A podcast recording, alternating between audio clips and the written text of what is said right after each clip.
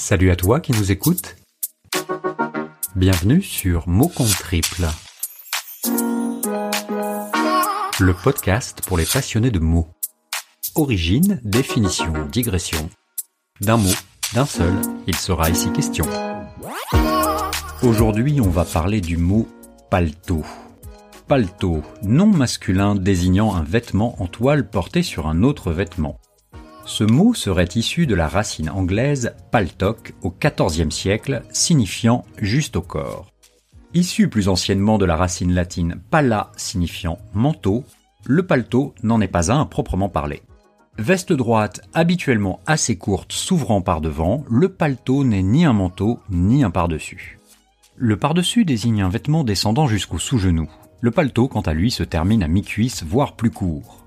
Ayant dit cela, je vous imagine déjà en train de me tomber sur le paletot pour savoir si votre perfecto pourrait être désigné par ce mot.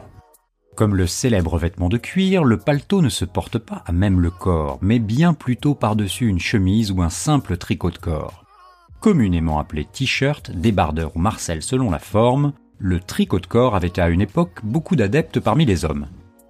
Je vous parle d'un temps pas si ancien où l'on disait tantôt Allez viens, enfile ton paletot, on va s'en jeter un au balto.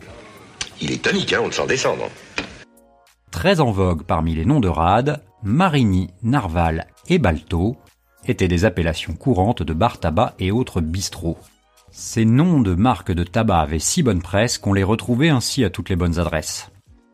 Dans quelques bonnes familles bien nées, l'expression palto garde un certain charme désuet. J'imagine bien madame l'été dire à son mari Chérie, enfile ton paletot, on va manger une glace sur le port. Ça nous fera l'occasion d'une bonne balade Oui. Déambulant, cheveux au vent, au bord du quai, son vêtement chaud sur les épaules, chaussures bateau aux pieds, bermuda et polo avec le col soigneusement remonté, notre homme, ainsi vêtu, n'aura pas l'air d'un paltoqué. Car oui, mon ami, le paletot ne fait pas de celui qui le porte un paltoqué, qui, comme chacun sait, désigne un être insignifiant, prétentieux ou insolent, voire grossier et rustre dans certaines situations. Aujourd'hui, point de paletot, la mode de ces derniers temps serait plutôt au gilet, jaune de préférence pour défier la marée chaussée. Mais le gilet pourrait-il être considéré comme un paletot? Si oui, cela signifierait que je me suis peut-être trompé tantôt. Parfois, le port du gilet ne va pas sans excès.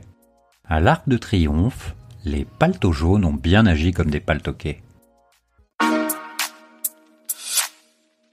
Voilà, c'est tout pour aujourd'hui.